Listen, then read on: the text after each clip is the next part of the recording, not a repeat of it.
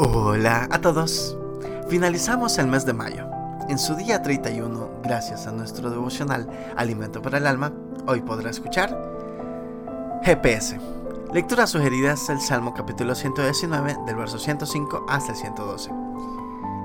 Nos dice su verso 105, Lámpara es a mis pies tu palabra y lumbrera a mi camino. El GPS es una excelente herramienta a la que tenemos acceso gracias a la tecnología la que nos facilita encontrar lugares, direcciones o inclusive nos ahorra tiempo, ya que nos avisa, nos avisa de embotellamientos, caminos cerrados y demás.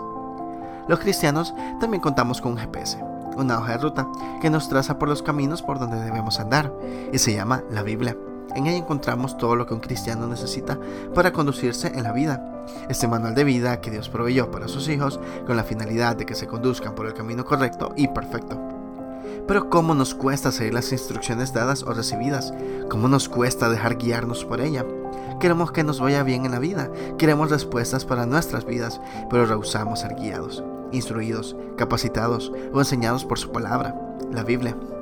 Si queremos agradar a Dios, si queremos tomar decisiones sabias, dejemos que su palabra nos guíe y nos lleve por el camino correcto de la vida.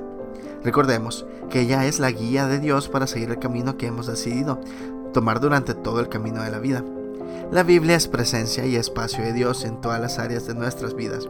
Nos enseña la santidad, que es un único camino por el que veremos a Dios.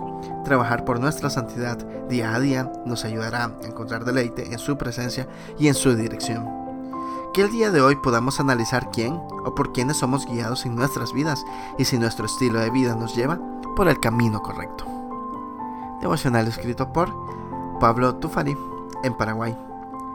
¿Estás utilizando el GPS, la Biblia que nos proveyó Dios? Muchas gracias por escuchar.